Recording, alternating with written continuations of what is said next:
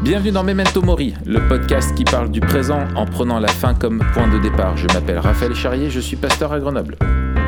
Et je suis Mathieu Giralt, pasteur à YouTube, et nous sommes tous les deux blogueurs sur le site toutpoursagloire.com. Et on a encore la joie d'avoir Guillaume avec nous. Ça va mon gars? Salut chers amis, effectivement Guillaume Bourrin, pasteur à Montréal et blogueur sur lebonCombat.fr. Fier d'être votre invité aujourd'hui. Ouais, merci, c'est cool nous. de t'avoir encore. C'est un honneur. C'est nous qu'on est heureux. Voilà, c'est nous, nous qu'il faut qu'on soit heureux. Euh, c'est- ouais, vraiment cool de t'avoir. Euh, on voudrait cette semaine avec toi euh, parler notamment du prophète Ésaïe. Mhm. Euh, on n'en a pas beaucoup parlé tout à l'heure, mais tu, euh, enfin tout à l'heure euh, de la semaine dernière pour les auditeurs, euh, tout à l'heure pour nous dans la faille spatio-temporelle. Euh, dit le secret. euh, tu, tu- alors tu, es, tu fais une thèse en ce moment Oui, euh, dans l'Ancien Testament. Est-ce que tu veux nous, nous parler un petit peu plus de ton, de ton sujet de thèse? Euh, non, je D'une veux pas façon en- compréhensible pour les auditeurs. hein. euh, non, je veux pas en parler, Raph. Est-ce que tu veux? Ouais, Euh, ça. non, non, bah ok. Bah, la semaine prochaine. Bon, allez, salut. Euh, Salut. Oui, oui, je peux en parler, bien sûr. Euh, je, je travaille sur l'Ancien Testament et plus spécifiquement sur une section d'Ésaïe qui est probablement la section la plus incertaine, la plus difficile à interpréter, la plus critiquée, la plus débattue. Il s'agit de ce qu'on appelle communément, à tort selon moi, l'Apocalypse d'Ésaïe. Et ça se trouve en Ésaïe 24-27. Alors, peut-être vous n'êtes pas familier du livre d'Ésaïe, mais cette section, elle intervient euh, juste après la, toute la série d'oracles sur les nations. Sur vous savez, vous, avez. Vous avez toute une série de, de- d'oracles de jugement qui sont prononcés par Ésaïe des chapitres 1 à 12. C'est notamment c'est ancré dans l'histoire avec une référence à, à- avec euh, une référence notamment au chapitre 7 et 8 à, à certains des, Mm. des- des rois de Juda et d'Israël. Et puis euh, au chapitre 13, vous allez avoir toute une série d'oracles contre des villes, des nations qui entouraient Israël au 8e siècle et et avant Jésus-Christ. Et ça va complètement exploser au chapitre 24 lorsque euh, finalement on va partir sur une espèce de déflagration mondiale, la Terre est vue comme déformée, vide, on décrit des hommes comme ayant brisé une alliance éternelle, quelle qu'elle soit, et puis euh, on va avoir un langage qui va rappeler certains éléments de la création et du déluge notamment.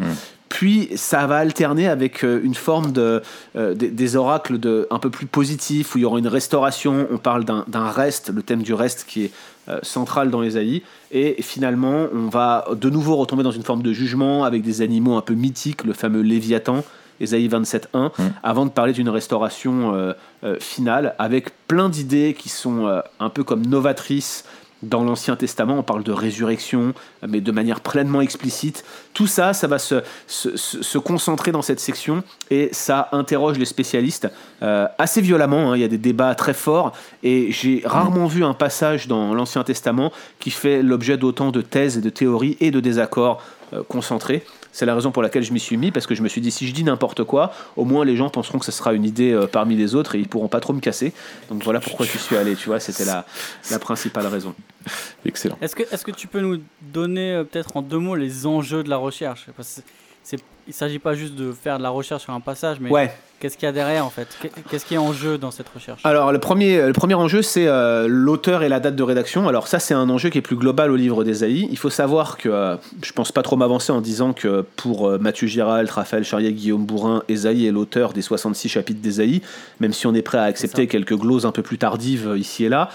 Euh, c'est pas du tout l'opinion euh, majoritaire, c'est pas la communiste opinio, comme on dit euh, dans, le, dans, le, dans le champ d'études dans lequel je suis. Ouais, c'est, De toute façon, si tu veux dire un truc bien, il faut le dire en latin. Ouais, c'est ça. C'est- Tu sais, ça fait de suite, genre. tu- ouais, voilà. Ça fait en plus t'es au-dessus, communiste, tu montes en- communis. T'es voilà, t'es au-dessus du panier, quoi. C'est ça. Je fais I'm out of the basket. Mais Yes. Voilà, voilà l'idée, c'est que c'est qu'Ésaïe n'a pas été écrit par Ésaïe en fait. Juste, il y aurait quelques sections d'Ésaïe 1.39. Alors, on parlait avant de 1 Ésaïe, tu vois, pour parler d'Ésaïe 1.39, comme si c'était Ésaïe qui était l'auteur de la majorité de ces 39 chapitres. Même ça, c'est remis en question par la recherche aujourd'hui. Euh, c'est plutôt Ésaïe 1.28 qui est vu comme une unité. Et encore, à l'intérieur de cette unité, il y aurait plein de morceaux fragmentés, dont Ésaïe 24-27. Il y a l'idée de la date de rédaction.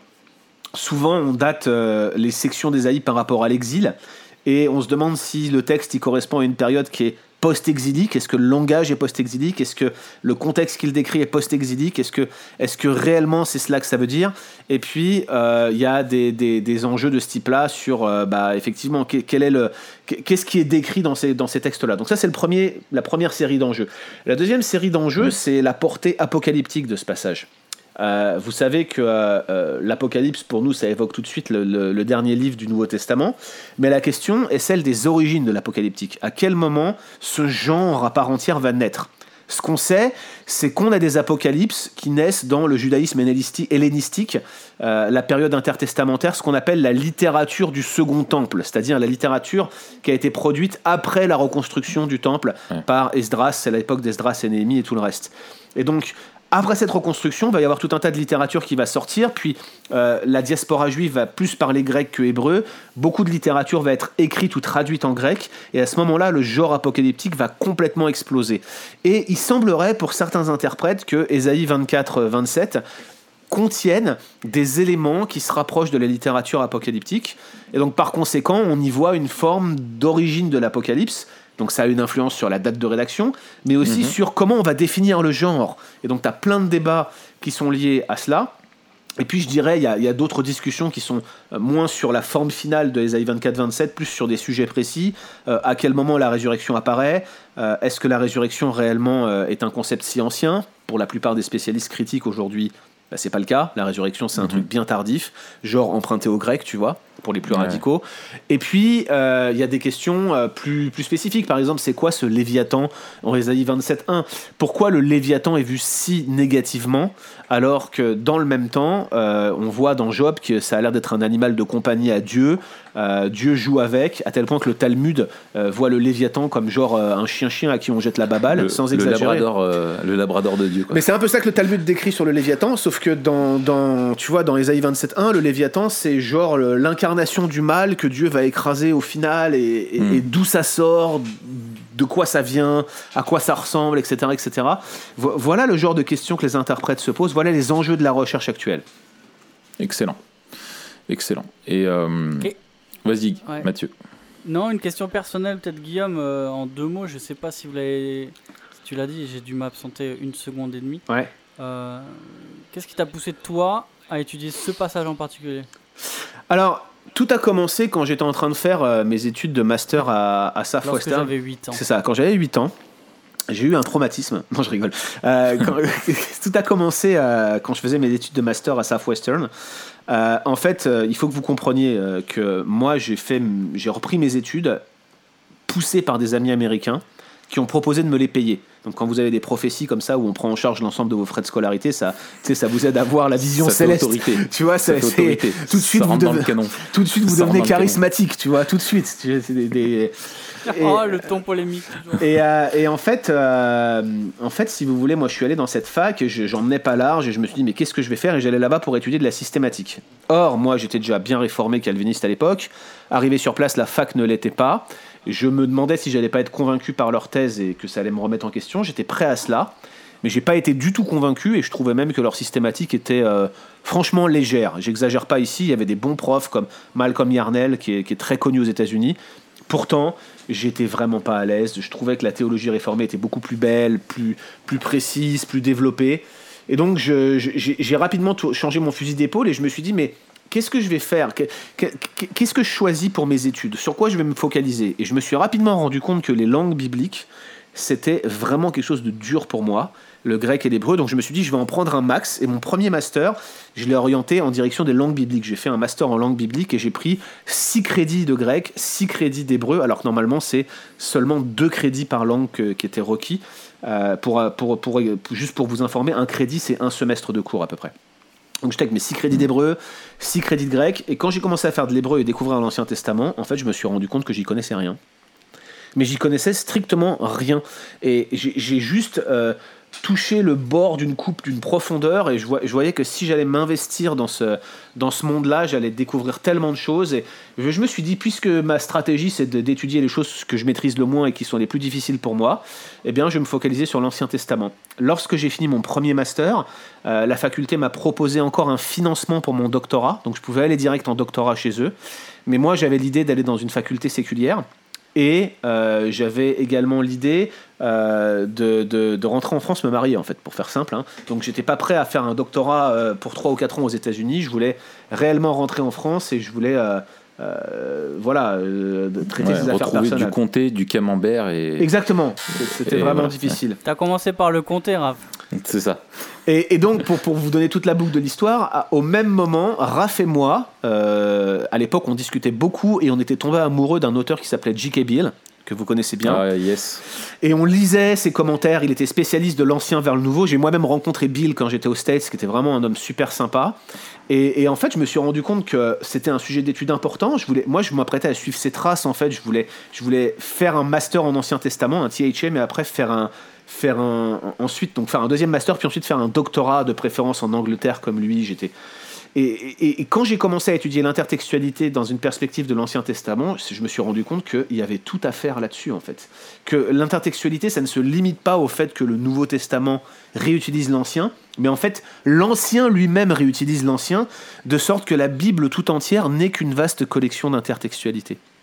Donc il y avait cette considération-là, et puis, euh, d'un point de vue purement euh, apologétique euh, réformé, j'étais intéressé à l'époque aux théologies de l'Alliance. Je voulais vraiment démontrer exégétiquement l'alliance des œuvres. Et l'un des passages clés se trouve dans Ésaïe 24, c'est la fameuse alliance éternelle brisée, que je pense être une référence à l'alliance de la création. Donc je voulais, d'un point de vue exégétique, essayer de voir si réellement Ésaïe 24 faisait allusion à la Genèse. Eh bien les gars, j'ai pas été déçu parce que je pense qu'il y a une multitude d'allusions à ce qu'on appelle l'histoire primordiale, euh, Genèse 1.11, dans les chapitres 24 à 27 du livre d'Ésaïe, et que non seulement ça nous éclaire sur comment les premiers prophètes comprenaient ce texte, mais en plus de cela, ça nous offre des billes vraiment euh, pertinentes pour répondre aux grandes controverses qu'on nommait en début d'épisode, à savoir la date de rédaction, qui est l'auteur de ces textes, etc. etc. Voilà un peu euh, où, où j'en suis aujourd'hui. Ok. Matt, je te laisse poser une question à Guillaume.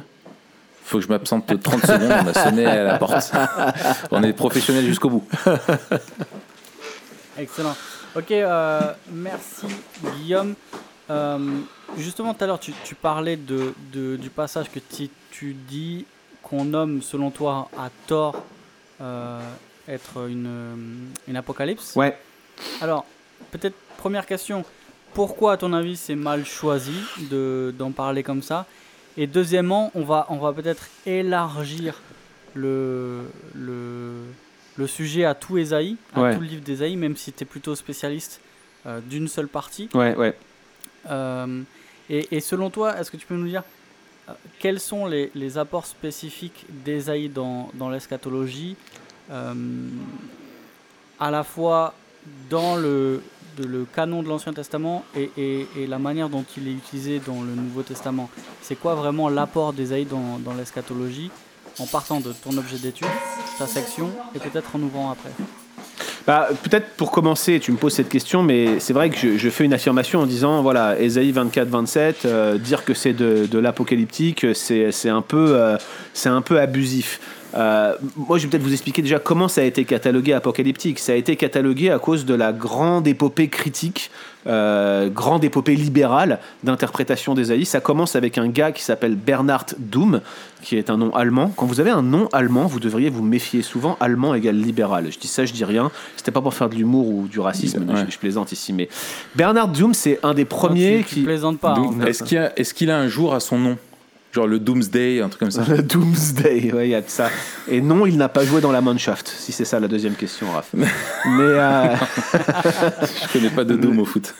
mais, mais, clairement, ce gars, c'est celui qui a popularisé l'idée que Esaïe, c'est une collection atomisée de textes, et puis il allait vraiment loin. Pour lui, euh, Esaïe 24-27 a été écrit euh, en 160, 180 avant, avant Jésus-Christ, donc en plein pendant la période apocalyptique. Et la raison pour laquelle. Des, des deux temples, quoi. Ouais, voilà, voilà, Pourquoi, pourquoi il croit ça? Parce qu'il voyait des similitudes entre ce texte et les apocalypses de 1 Enoch euh, et les différentes apocalypses juives, etc. Bien sûr, sa thèse, elle a été complètement fichue par terre le jour où on a retrouvé les rouleaux à Qumran, donc Dooms 19e siècle. Les rouleaux de Qumran, c'est dans les années 60. Et quand on a commencé à trouver le, le grand rouleau d'Ésaïe, qu'on l'a traduit, parce que c'est ça les années 60, c'est la traduction de ces rouleaux, non pas la découverte, et qu'on l'a traduit, ce, ce document-là, on s'est rendu compte qu'on avait un rouleau qui pouvait dater jusqu'à 200 ans avant Jésus-Christ, et donc ça, ça rendait sa thèse complètement invalide, et même parce que, et là c'est un peu technique l'argument, parce que la forme finale du rouleau d'Ésaïe est très semblable à ce qu'on appelle le texte massorétique, l'usage, le, le texte d'Ésaïe qu'on utilise dans nos Bibles en quelque sorte, eh bien c'est très peu probable que dans les siècles précédents, ce texte a connu beaucoup de fluctuations, beaucoup d'évolutions, de sorte que même le dater d'une période post-exilique, selon moi, ça serait une erreur fondamentale. C'est une des thèses que je défends dans ma thèse, en fait, en disant que, bah, écoutez, si on a une forme finale en moins 180, moins 200, qui est exactement la même que celle du texte qu'on a aujourd'hui, euh, ça ne peut pas accréditer la thèse d'une fracture aussi tardive que le présenterait Doom. Donc, Doom, lui, il introduit l'idée que bah voilà, on a des, chan- des chansons à l'intérieur des, des d'Ésaïe, il appelle ça des Dirtungen, si ça vous intéresse. On a des chansons et on a des textes apocalyptiques, et ensemble, ça forme une grosse composition apocalyptique, et c'est lui qui introduit cette idée. Et en fait, cette idée d'apocalyptique, elle est introduite par comparaison entre euh, ce, qui représenterait de la littérature apocalyptique et, ce que serait Ésaïe 24-27. Mais dans mon analyse, moi, je ne retrouve pas de pertinence. Je trouve que les comparaisons sont forcées. Par exemple, un des éléments où la plupart des exégètes s'accordent pour décrire l'apocalyptique, c'est la présence d'un ange médiateur. Un espèce de, Ouais. d'être qui va se placer entre, entre Dieu et entre les humains pour médier une révélation. Vous en avez un écho dans Galates 3.19, quand euh, Paul dit que la loi elle a été promulguée par des anges. C'est probablement Ouais, une élaboration euh, dans- d'une sorte de midrash sur euh, le psaume 74. Je, je vous passe les détails là-dessus. Et Paul, à mon avis, il utilise cet argument pour le réfuter. Bref, je ne vais pas plus loin là-dessus, mais ce que, ce que je veux dire par là, c'est que ce n'est pas présent dans Ésaïe. Il n'y a pas d'ange intermédiaire, on a une relation directe avec Dieu. Il n'y a pas cette distance entre Dieu et l'homme qui est caractéristique de la littérature du Second Temple. Donc on a réellement ici plus une, euh, une formulation qui, qui laisse à penser qu'on a, euh, qu'on qu'on a quelque chose de, de- qui, qui- qui est différent de, de l'apocalyptique. Et puis l'autre chose aussi, c'est que euh, il y a eu des études qui ont essayé de démontrer que l'apocalyptique serait né juste après l'exil, notamment avec Ésaïe 24-27. Euh, il y a eu des études de Paul Hanson à ce sujet-là. Là encore, c'est largement remis en question par les spécialistes plus récents, malgré qu'ils soient pas évangéliques. Par exemple, Christopher B. Hayes, il adopte une approche qu'on appelle philologique, c'est-à-dire qu'il analyse le- la langue utilisée dans Ésaïe 24-27, et ses conclusions, qui sont très influentes, sont que ce n'est pas possible que l'hébreu utilisé date plus tard que l'époque du roi Josias, donc avant l'exil, en 700-750 avant Jésus-Christ, vous voyez Ça veut dire que l'hébreu utilisé est ancien, euh, le genre n'est pas tout à fait semblable à celui de la littérature euh, du Second Temple, et donc par conséquent, parler d'Apocalypse, c'est une forme d'anachronisme, c'est une erreur selon moi. Donc ça, c'est pour répondre à la première partie. Sur l'eschatologie elle-même du livre d'Ésaïe, si on fait abstraction de ce passage qui, d'un point de vue eschatologique, parle dans tous les sens, il y a, à mon avis, trois données, et j'en cite trois, je pourrais en citer une dizaine, hein, mais les trois principales, qui, qui reflètent une, euh, une contribution d'Ésaïe très très forte à la notion d'eschatologie. La première, c'est que euh, Ésaïe, c'est un des tout premiers prophètes, en quelque sorte, dont les oracles ont été compilés. Si on accepte euh, l'histoire de la rédemption décrite par les narrations de 1 Samuel, de Samuel, un roi, deux rois, ce qu'on appelle en théologie l'histoire de Théronomiste, euh, si on accepte ces contributions-là, on est d'accord qu'il y avait des prophètes avant Ésaïe. Prophète Nathan sous David, par exemple, et, et on a du temps des juges, des gens qui étaient qualifiés de prophètes, on a Abraham qui était qualifié de prophète, bref, il y avait un office prophétique. Mais les premiers prophètes qu'on voit rédiger des ouvrages, eh bien c'est Osée, c'est Ésaïe, Osée dans le nord, Ésaïe au sud. Et donc, en tant que fondateur du prophétisme, en ayant publié un livre qui, qui va, en- en quelque sorte, enfin, publier, publier un livre plutôt, donner des oracles qui vont être compilés en Ouais. livres, qui vont être euh, influents et qui vont quand même comprendre euh, 66 chapitres quand on les découpe en versets, c'est le plus long écrit prophétique qu'on a dans l'Ancien Testament, eh bien son influence va être très forte dans le canon et, et notamment dans sa manière de, de balancer des prophéties futuristes. Et le, le temps qui est employé, la manière dont la syntaxe se déroule, c'est rarement vécu comme quelque chose qui va être très très tardif, vous voyez On a le sentiment d'une imminence dans le temps des verbes qu'il utilise et dans l'usage qu'il en fait. Excuse-moi, je te, je te coupe. Vas-y. Euh, je profite de ta présence. Du coup, par exemple, comment est-ce que... Alors, c'est pas la section euh, 87, mais par exemple, la, la, la prophétie futuriste euh, quant à Cyrus. Ouais. Euh, je sais que euh, voilà, les libéraux disent c'est impossible que ce soit si précis ouais. euh, en, en s'étant produit, euh, enfin en annonçant ça avant, en nommant le roi, etc. Enfin Ouais, voilà, ouais. des faits vraiment précis qui intriguent vraiment quand tu rejettes la, Ouais. la datation euh, euh, du 8e siècle. Qu'est- Qu'est-ce que qu'est-ce que toi tu réponds à ça enfin, Bah, c'est un des arguments classiques pour euh, dire qu'un texte est plus tardif. En- en- encore une fois, ça porte Voilà. un nom latin. Excusez-moi de faire euh, l'huissier de- des trois frères là, mais le nom c'est. On avait dit pas le latin. Ouais, le, le nom c'est Vaticinu ex eventum. Quand un. C'est vrai que ça claque. Ouais, ça claque. Non, franchement, ça claque. Tu dis ça dans un podcast, là, ça, ça fait genre vraiment, t'es Ouais, un, ouais. t'es un beau gosse, quoi. Mais, Ouais. mais euh, le, le, le nom ici, Vaticino ex eventum, c'est c'est l'un des arguments principaux sur la base desquels les spécialistes critiques dastent un Attends, et texte. ça veut dire quoi juste? Ben, ça veut dire prophétie après les faits. Donc, D'accord, parce que moi, le latin, j'ai arrêté rosa, rosa, rosum, rosae. Ah, en euh, sixième, en sixième alors. Mais euh. En cinquième, s'il te plaît. moi, j'en ai jamais fait, mais je fais genre, tu vois. Mais, euh, mais, mais regarde, un exemple tout bête qui n'a rien à voir avec Ésaïe. Un roi 13. Vous avez un, un- un- toute une controverse avec l'autel qui a été installé par Jéroboam à Bethel. Vous avez un prophète inconnu qui vient, qui crie contre C'est pas un l'autel. truc que t'as prêché il y a pas longtemps? Non, j'ai jamais prêché ce texte. Et quand il repart. Mais t'as fait des trucs sur roi là. j'ai fait, ouais, je suis en ce moment, je suis dans le cycle d'Élie, ouais. Je prêche sur, c'est un peu plus tard. Et donc dans 1 roi 13, vous avez euh, donc ce prophète qui, qui vient maudire l'autel, enfin qui crie contre l'autel.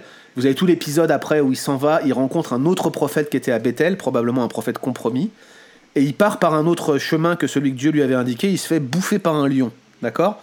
Dans la prophétie que donne ce prophète, il mentionne que l'autel sera détruit par un dénommé Josias qui versera les cendres des eaux des prophètes sur l'autel. Tous les spécialistes voient ça et se disent comment ça on a une mention de Josias en 1 roi 13 à la fondation de la dynastie de Jéroboam, on a un roi du royaume du sud qui est mentionné. C'est impossible, ça a été écrit après les faits pour montrer la supériorité de Juda sur Israël. Vous voyez le genre de raisonnement qu'ils ont? Eh ben c'est pareil avec les mentions de Cyrus, euh, c'est pareil avec les mentions de Nebuchadnezzar. Pour eux c'est impossible que des événements historiques qui sont déjà contestés par les spécialistes aient pu être écrits dans la Bible avant les faits, parce que le point de départ de la réflexion c'est que le surnaturel n'existe pas. Alors, exactement. Alors, ça, ça allait être ma question. Quelle est la, dans la recherche comme ça académique euh, d'une thèse, qui, est une démarche très scientifique euh, de recherche, euh, quelle est la place pour le, parce que en fait le présupposé est, est- déterminant. Ouais. Dans, si ton présupposé c'est que voilà la, la Bible n'est pas inspirée, euh, que c'est simplement un ouvrage historique euh, religieux, euh, voilà, euh, forcément du coup bah, quand tu as des faits qui annoncent les choses futures, tu dis bah ça a été écrit après, Ouais. Ce que tu viens de- d'expliquer. Que- quelle est la place justement alors que on peut pas, on- enfin moi je suis convaincu de ça, c'est qu'on ne peut pas travailler sans présupposer. Ouais. Euh, euh, comment, est perçue le, le- le- l'approche présuppositionnaliste justement dans, dans la recherche? Euh, c'est, comme si tu pouvais pas faire la recherche en fait. Si jamais tu vois, Ouais, moi j'étudie dans une fac séculière. Et autant le dire tout de suite pour les auditeurs. Moi je crois que la prophétie qui concerne Cyrus est bien une prophétie. C'est-à-dire que ça a été annoncé par Ésaïe Avant. Mm. avant, y compris le nom du, du, du- du roi Ouais. en question, et ça a été fait de manière surnaturelle parce que c'était une révélation de Dieu, une révélation directe. Je ne peux pas défendre ça dans une thèse de doctorat dans une faculté séculière. C'est impossible que je défende cette thèse-là. J'aurais pu faire ma thèse de doctorat euh, à Southwestern ou dans une faculté euh, style Southern Mm. Seminary. J'aurais eu un soutien très fort, j'aurais publié ma thèse. Jamais ça n'aurait eu d'écho dans le monde académique parce que tout le monde m'aurait pris pour un, un guignol, un fondamentaliste. Ouais, vous voyez les, évangéliques ne sont lus que par les évangéliques. Quoi. en gros, c'est un peu l'idée qu'il y a deux mondes académiques parallèles en ce qui concerne l'étude de la Bible. C'est une des raisons pour laquelle, en tant qu'étudiant à Aberdeen, avec euh, une superviseure qui est vraiment sympa et qui est pas hostile aux évangéliques, je ne peux pas faire autre chose que d'étudier un texte qui ne va pas se référer à ce genre de, de Mm. prophétie euh, aussi précise. Mais ça, veut dire aussi que je dois aussi faire fi de certains présupposés. S'il y a des éléments dans mon texte qui donnent l'impression de parler après l'exil, je dois considérer ça comme de la littérature post-exilique, parce que c'est impossible que ça a été écrit avant. Alors, moi, j'ai des stratégies pour me distancer de ça, et les stratégies, elles sont euh, euh, linguistiques essentiellement, mais la réalité, c'est que c'est une pression permanente pour l'évangélique Ouais. croyant qui veut étudier dans le monde académique. Et ça doit être pareil en Ouais. sciences, ça doit être pareil en tout. Quoi. Ouais. T'es obligé d'être Alors, un truand tu- de la galère, quoi. train de nous- Est-ce que tu es en train de nous dire. euh, Alors, moi, j'ai vu la même chose euh, quand j'ai j'ai étudié à Paris euh, en sciences sociales à, à l'EHESS. Ouais. Euh, Est-ce que tu es en train de nous dire dans, dans le domaine de la, de la théologie euh, académique que c'est, ce serait pas possible de, de, de tenir à une position euh, euh, évangélique, euh, orthodoxe, euh, réformée, appelle-la comme tu veux, dans une fac euh, séculière Tu pourrais pas le faire sur certains sujets. Non, je pense en- dans, dans un dans euh, enfin tu me dis si je me trompe mais je pense que dans une, euh, de- une démarche de, de bibliste euh, c'est pas possible. Si tu fais une démarche f- par exemple une thèse de, de, de- de philosophie Mm. euh, par exemple où tu vas défendre voilà des, des- des- sur la question de l'existence de Dieu des choses comme ça vu que tu, tu travailles avec un matériel qui, est- Ouais, qui, ouais. qui est dessus de la- des présupposés de la vision du monde etc ça, ça. Là, c'est autre chose. Mais dans une démarche de- d'analyse des textes, tu fais de l'exégèse et tu dois parler des auteurs de la date, etc. C'est ça. Et, Et- et- et- ouais. mais ils ont des présupposés. Mais en fait, tu es sur leur terrain. Et tu t'es obligé de, de travailler avec leurs présupposés. Ouais, Mais je pense, je pense si vous voulez, on peut, reparler, euh, on, peut, on peut en reparler après, mais je vais vous donner un exemple concret de ce que moi je fais et qui me fait interagir avec des gens comme Thomas Romer, par exemple, et pourquoi je peux, pour, comment je fais pour justement attaquer leur méthode avant de. de Il de va pas au ski. Ça, je vous Il en fait pas de ski, Romer. Non, non, non, c'est pas lui. Tu, et puis, tu ne confonds pas C'est Romer pas et Romer Schu- au ski. C'est pas Romer au ski, et ne confonds pas non plus avec Schumacher. Je sais que c'est des noms allemands, mais ça, c'est pas tout à fait pareil. C'est ça. Eh, Donc, je vous, Guillaume ouais, vous me demandiez pour l'eschatologie dans Ésaïe, je vous ai dit, il y a des prophéties futuristes. Ju- juste en, entre parenthèses, pour faire suite à ce que tu viens de nous dire, est-ce que tu dirais, je me rappelle, j'ai fait un devoir, alors c'est c'est vraiment un truc d'introduction là en licence sur euh, justement le, le, le- la, la critique du livre d'Ésaïe, un peu l'histoire machin. Euh, et j'avais vu un peu la, la polarité aussi chez les évan- évangéliques qui allait jusqu'à dire que euh, le, le- la question carrément de, de, de, de l'auteur des chapitres 40 à 66, c'est- ça remet en cause toute l'autorité de l'écriture. Est-ce que soit c'est quelque chose que tu dirais aussi clairement? Oui, clairement. Je veux dire, si on commence à. Si Et on- ça c'est bien, de le, ça c'est bien de le, de le dire et de le répéter, surtout qu'on voit des, des, il me semble des thèses libérales un peu Ou libéralisantes. je Ouais, ouais, c'est ça, c'est ça, c'est ça. libéralisantes. Mais moi, je pense que il faut, si on accepte l'inspiration des Écritures, on est bloqué en fait. On est bloqué parce que Jésus lui-même, il attribue des, des- des paroles euh, du chapitre, euh, de, alors de second Ésaïe, c'est-à-dire de 40 à 55. euh, il, est- il, est- il, est- il accorde ces paroles euh, à Ésaïe lui-même. Il les fait remonter au prophète lui-même. Donc ça veut dire que dans ces cas-là, Jésus se serait planté. Il faut, il faut complètement remettre en question notre théorie de l'inspiration, notre théopneustie. Il faut remettre en question notre théorie de l'inhérence. Et, c'est ça, en fait, que, que, au final, d'un point de vue méthodologique, que les libéraux nous reprochent, c'est notre positionnement sur l'inhérence, notre positionnement sur la théopneustie. Et, et ici, puisqu'on touche cette, euh, euh, cette donnée du bout, du bout des doigts, peut-être certains suivent ce que je fais sur, le, sur, le- sur mes activités blog et se demandent pourquoi je continue à être, entre guillemets, créationniste. Mais parce que c'est les mêmes problèmes méthodologiques au final. C'est c'est la, c'est la même, le même type de questions sur lesquelles on est attaqué. Nos méthodes sont contestées. Et derrière nos méthodes, c'est l'inspiration plénière des Écritures et leur inhérence qui est contestée. Donc c'est Mm. dans Ésaïe. Et c'est. euh, Vous savez, j'ai rencontré Henri Blocher il y a, il y a un peu moins d'un an de ça, euh, dans le RER. euh, à Paris, c'était assez drôle. À, 11h du soir, on s'est croisés dans le RERA, on a discuté un peu. Quand je lui ai dit que je faisais ma thèse de doctorat sur Esaïe, il m'a dit Oh mon pauvre, comment est-ce que vous allez vous débrouiller Comment vous allez vous débrouiller avec euh, les gens qui séparent ça en trois auteurs différents Et bah, je lui ai dit bah, Je fais la même chose avec ceux qui nient l'historicité de la Genèse. Mais tu vois, on a, on a une, on il a rigolé parce qu'il connaît mes positions. Mais pour moi, c'est- pour moi, c'est du même acabit. Tu vois, c'est le, même- c'est le, le même style de présupposés qui sont contestés derrière en quelque sorte. Et, Tu- et- ouais. et voilà quoi. J'ai lu euh, un, un ouvrage euh, excellent d'apologétique, c'est euh, Scientisme and Secularism de, Ouais. J.P. Morland. Ouais, j'ai entendu parler Et de il ça. parle ouais. comment les, les, les, les présupposés en fait du, du, du scientisme, euh, qui n'a rien à voir avec la, la, des- la méthode scientifique, mais qui a une, vraiment une vision du monde, qui en gros euh, prétend qu'en dehors de, de, de, de la démarche scientifique, tu peux obtenir aucune connaissance tangible.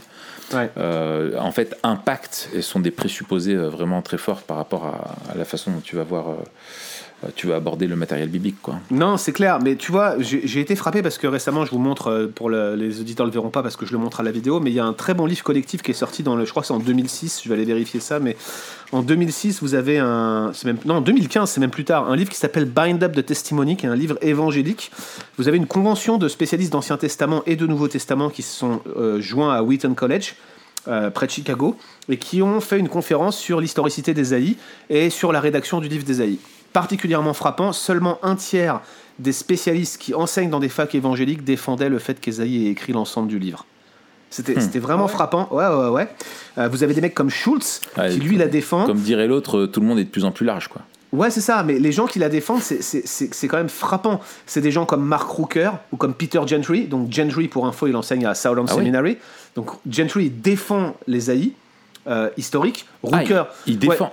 Ouais. Ok, ok. Gentry défend les- l'inverse. ouais, dire, euh, c'est fou. Mais. Gentry il défend les AI historiques. Mark Rooker, qui enseigne à, dans, dans, euh, à Grace, chez MacArthur, il défend les AI historiques. J.K. Bill, il défend les AI historiques. Vous avez Schultz, qui le défend aussi, mais c'est un peu ambigu. Tous les autres rejettent les AI historiques, rédacteurs de l'ensemble des AI. Et c'est des gens euh, qui sont parfois. Ah non, il y a Bloch et Oswald aussi qui, qui acceptent aussi ça, mais je, je suis un peu trop sceptique, quoi. Mais c'est des gens qui qui sont pas toujours convaincus qu'Esaïe a tout écrit dans le livre, et c'est c'est préoccupant pour moi, même par rapport aux thèses évangéliques, parce que ça remet en question, comme je le disais, notre, notre théorie de l'inspiration et notre vision de, Mm. de la Bible sans erreur, quoi. Ouais, C'est clair. excellent. Ok, ba- back to the eschatology. Ouais, voilà, Yes. parce que vous avez une question, on a fait des grandes parenthèses, les auditeurs doivent se dire. C'était tellement intéressant, Guillaume, on en profite. Ouais, mais les mecs, ils doivent se Ouais, dire, faut factoriser là, c'est c'est pas possible. c'est c'est- c'est- Donc, Ouais, ouais, non, mais. Ouais, vas-y. Trois éléments. Les prophéties futuristiques, ça c'est la première chose. Deuxième élément très fort dans lequel Esaïe fait une contribution majeure, c'est le messianisme, les prophéties messianiques, mais pas que. Et troisième élément, c'est la théologie de la résurrection. C'est, comme je vous le disais, l'un des ouvrages prophétiques de la littérature prophétique les plus anciens, si ce n'est le plus ancien, peut-être le deuxième après Osée, ok? Et c'est celui qui a la doctrine de la, thé- la théologie de la, de la résurrection la plus robuste. C'est impressionnant de voir ça dans un vrai. livre comme Ésaïe. C'est dingue. C'est merveilleux. Peut-être Hmm. explique Guillaume euh, à nos auditeurs qui sont pas tous encore familiers avec ce que nous on entend par eschatologie, euh, qui mettent peut-être seulement euh, eschatologie le- les, euh, les temps euh, futurs, mais de notre futur. Ouais. Qu'est-ce que tu entends par eschatologie et en quoi euh, la, la- la- le, mé- le Messie et, euh, et la résurrection sont eschatologiques Alors, l'eschatologie vient d'un terme qu'on appelle l'eschaton, qui, est un dérivé du grec et qui désigne spécifiquement les temps de la fin. Donc, est eschatologique tout texte qui va avoir une dimension portant sur les temps de la fin dans la Bible. Voilà ce que je considère comme être de l'eschatologie. Donc, effectivement, quand on parle de messianisme, on parle, du point de vue de l'auteur de l'Ancien Testament, de l'introduction des derniers temps. Bien évidemment, pour nous qui sommes à la fin des siècles, nous sommes dans des temps eschatologiques. Christ est déjà paru. Alors pour nous, l'eschatologie, on a le sentiment que ça se limite exclusivement à euh, bah, le retour de Christ, tout simplement, la, parousie en quelque sorte. Mais je ne pense pas que euh, ça soit une bonne définition de l'eschatologie. L'eschatologie désigne la manière dont Dieu va agir pour hâter cette fin, et ça commence par l'introduction du Fils dans le monde, par l'incarnation. Et, pour moi, les temps eschatologiques commencent à partir du moment où Christ rentre dans le monde. Donc toute prophétie messianique, qui comprend d'ailleurs euh, souvent des éléments qui concernent sa deuxième venue, donc son retour, toute prophétie messianique possède une dimension eschatologique, possède une dimension future. Voilà, et puis dans la, dans la théologie de l'Alliance, c'est euh, le- l'eschatologie a un- une forte résonance avec la nouvelle alliance, C'est ça, absolument. L'introduction, notamment avec le, Le- le don de le don de l'esprit. c'est ça. Excellent. Et Excellent. on avance? On avance hein, toujours, On avance, ouais. alors, Euh, de toute façon, on ne s'est pas reculé, nous. hein. jamais dans la tendance, toujours dans la bonne direction. Exactement, euh, tout à fait. Ouais. Euh, euh, question euh, suivante euh, pour toi, Guillaume. Question de Anne du Poitou-Charentes. Du poids touché. Question, que- question de Madame Bonpied de Bo- question de Madame Voilà, Bonpied de. Bonneuil. pour la mallette euh, des 10 000 de RTL. Euh, euh, alors, donc tu disais, il y a, y a donc il y a, il y a, il y a, il y a une, une eschatologie, donc vraiment l'annonce d'événements euh, Futur. euh, historiques futurs, donc Ouais. futuristes. Euh, souvent, les gens réduisent hein, d'ailleurs l'eschatologie à ça, hein, ou la, prophétie à ça. C'est le prophète, il va t'annoncer des choses qui vont se passer, mais c'est- bien plus large que ça. L'office prophétique, c'est aussi vraiment rappeler justement les conditions, euh, les, bénédictions de l'alliance, de l'obéissance, les, promesses aussi de jugement, etc. Enfin bref, c'est le, prophète euh, parle au, peuple de, la part de Dieu. Donc il y, a- il y a ces annonces futuristes, il y a tous les éléments euh, sur le, le- le Messie aussi à venir, tous ces portraits du, du- du serviteur qu'on a dans, dans Ésaïe. Et le troisième que qu'on disait, c'était sur euh, bah oui, bah, la- justement. la théologie de la résurrection très forte. La théologie de la résurrection, ouais, voilà. Ouais. Euh, on a une dernière question qui est plus euh, euh, pastorale, euh, plus enfin memento mori. hein, c'est le podcast qui parle du présent en prenant la fin comme euh, point de départ, n'est-ce pas Euh, Comment est-ce que le livre euh, d'Ésaïe, quels sont les éléments toi que tu trouves dans ta lecture Et là, je parle aux chrétiens avant de parler aux théologiens, euh, qui t'aident à vivre aujourd'hui dans la, perspective de l'éternité Comment, en gros, euh, Ésaïe t'aide dans ces temps qui sont les derniers que nous vivons aujourd'hui Bah, je dirais que nous montre plusieurs choses. La première, c'est que d'un côté, il n'y a rien de nouveau sous le soleil. Les luttes que Ésaïe avait en tant que prophète, les oppositions qu'il avait de la part de la société séculière, qui pourtant prétendait être une, une théocratie, euh, Mm. les, les avertissements de Dieu qui n'étaient pas tenus euh, en haute estime parce que les gens les voyaient pas arriver. Pierre fait la même remarque. hein, on, on le citait tout à l'heure euh, dans deux Pierre, euh, on le citait dans l'autre épisode en fait, dans 2 Pierre 3, où il- certains s'en moque et disent mais où, est la promesse de son avènement? Bah c'était déjà le cas du temps d'Ésaïe. Les gens manquaient de foi, les gens ne croyaient pas, y compris les élites. Et Ésaïe à bien des égards s'est retrouvé bien seul. euh, face à ceux qui s'opposaient à lui. Mais en même temps, euh, Ésaïe nous montre qu'il y a toujours un- une communauté fidèle qui va s'attacher à Dieu, qui va attendre de Dieu euh, ses bénédictions et ses promesses, malgré les épreuves, malgré la difficulté, et que cette communauté, elle a ses doutes, elle a besoin d'encouragement. Et moi, j'ai l'impression de voir la Mm. situation de l'Église aujourd'hui. Ça, ça m'encourage à pas à pas voir l'Église pire qu'elle ne l'est réellement. Je veux dire, l'Église, l'Église est une est une est un est, est une défaite en soi, mais une victoire en Christ. Vous voyez. Et, et, et réellement, du temps d'Ésaïe, la communauté du reste qu'on avait là, le petit troupeau, eh ben, c'est un peu ça qu'on vit. quoi. J'ai le sentiment que, que Ésaïe décrit ces réalités-là. Et puis, Ésaïe nous montre, avec son long ministère, et avec ce focus sur l'avenir, que le plan de Dieu, il est en notre faveur, il est en faveur de ceux qui placent sa confiance en, Yahweh, en Dieu lui-même, et qu'il va agir, quelles que soient, euh, que les, circonstances. En fait, les circonstances elles-mêmes sont dans sa main. Moi, je trouve ça particulièrement encourageant d'un point, de vue, euh, point de vue du plan de Dieu et du point de vue de l'éternité. Et puis, voilà, Ésaïe, il focalisait ses regards sur ce Messie à venir. On voit euh, notamment dans Ésaïe 9.6 ce Messie, comment il le décrit, Dieu lui-même, mais homme en même temps, ce, ce conseiller surnaturel. ce- pour moi, c'est un seul mot, admirable et conseiller, mais, mais ce- ce- celui qui donne des Mm. conseils divins. Oui, Et Mm. puis, et puis celui qui, qui sera un roi qui règne, je pense que c'est comme ça qu'il faut comprendre Père éternel, comme un titre de sa royauté sur nous.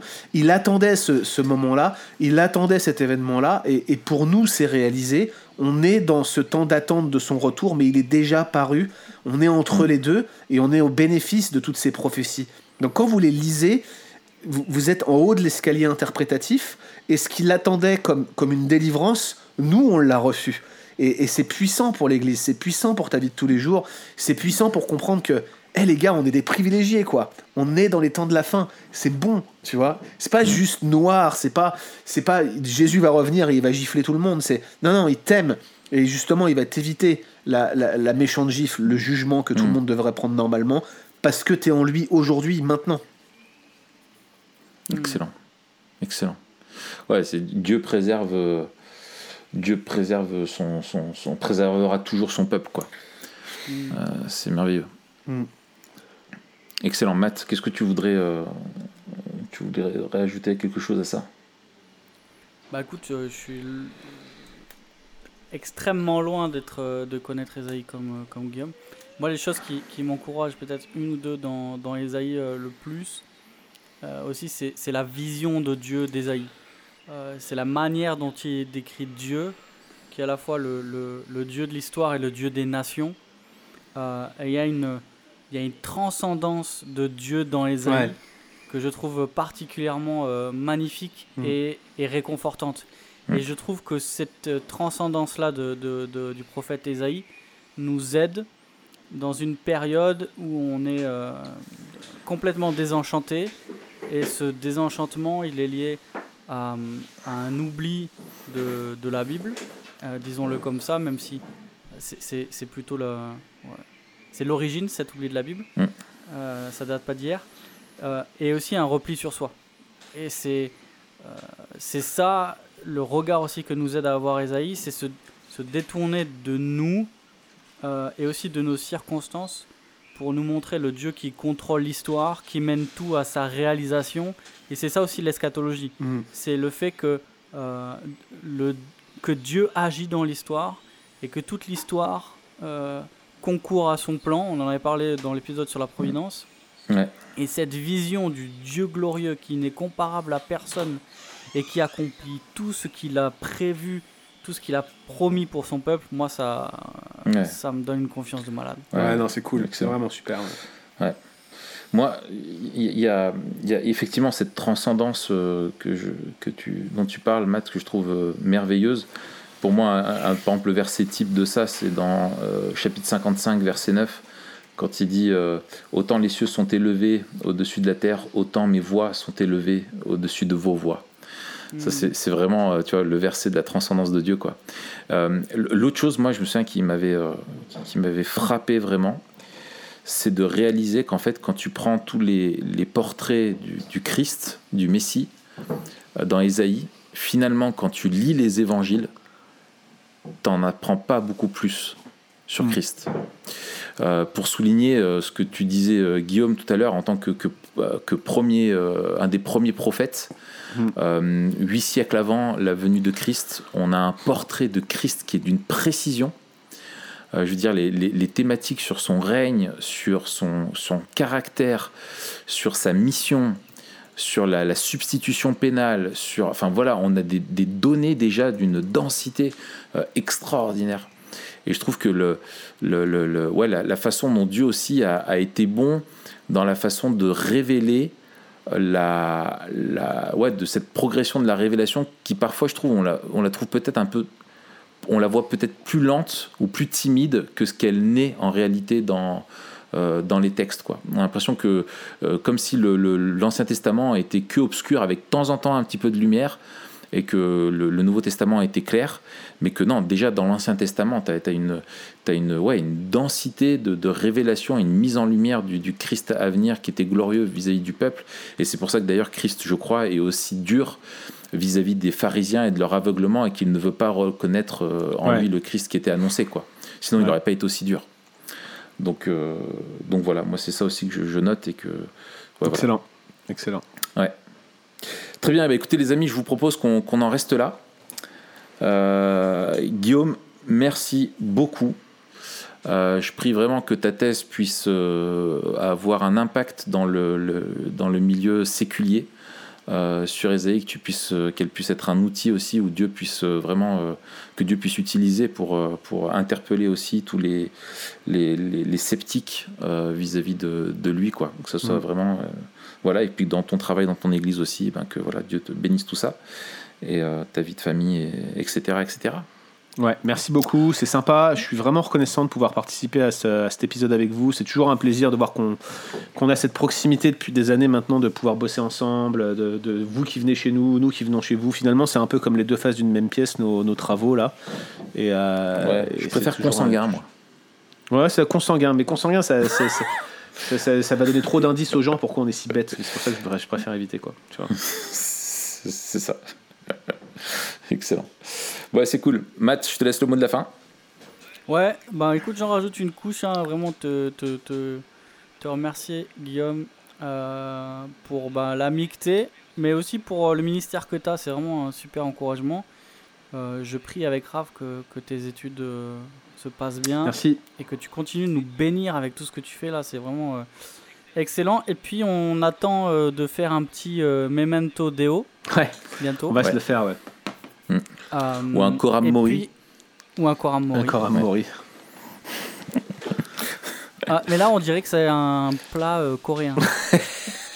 Koramori, À base ouais, de ouais. bœuf. Ou un truc des îles, ouais, ouais, ouais, ouais, tout à fait. Un truc maori, tu vois. un- ouais. Euh, Guillaume, est-ce que tu as un truc à annoncer dans ton actualité proche, un truc que tu voudrais aussi euh, partager à nos auditeurs euh, sur euh, quelque chose que tu vas bientôt faire Je, je sais pas. Bah, il y a plusieurs choses hein, qui vont avoir lieu. Euh, déjà, je sais pas quand va paraître cet épisode, mais au moment de l'enregistrement, on a une formation transmettre le 22 juin avec Jason Procopio sur la doctrine du Saint-Esprit. Euh, on vous encourage à venir si vous êtes en région parisienne à participer à ce super cours. Et sachez que je peux vous le dire en avant-première, à partir de la rentrée, on a une partie de nos cours qui vont être online. Donc tous ceux qui se plaignaient de ne pas Yeah. pouvoir venir à Paris, euh, ben, ils, pourront le, ils pourront le faire à ce moment-là. L'autre chose que je peux annoncer, c'est qu'on va avoir un webinaire spécial, surtout pour sa gloire, sur la question du complémentarisme. Vous savez que c'est un sujet Génial. sur lequel j'ai pas mal écrit. J'ai même fait un débat public avec Marie-Noël Yoder, qui est devenue une amie, mais qui euh, n'est pas du tout d'accord avec moi. Et je ne suis pas du tout d'accord avec elle. Euh, et du coup, ce débat, on va s'en servir pour euh, en faire un épisode sur la question de la place de la femme, est-ce qu'elle peut être pasteur ou pas, lors d'un webinaire spécial, Préparez vos tomates, qui devrait avoir lieu le semestre prochain. Ça, c'est les projets. Et puis, euh, bah voilà, pas mal de choses avec l'Église, un, un retour en France à l'horizon 2022, toutes ces choses-là qui, qui euh, si vous suivez le blog, vous devez être un peu euh, informé euh, de ce qu'on fait. Super, merci beaucoup en tout cas Guillaume, merci Raph, on se retrouve la prochaine Merci, fois pour amis. parler de... De euh, mon stage Nine Marks. Excellent, tu nous raconteras tout ça. Voilà, Allez, 5 c'est ça. étoiles, tout ça, on n'a pas le temps de niaiser ça. Voilà. Salut les amis, Allez, salut. ciao.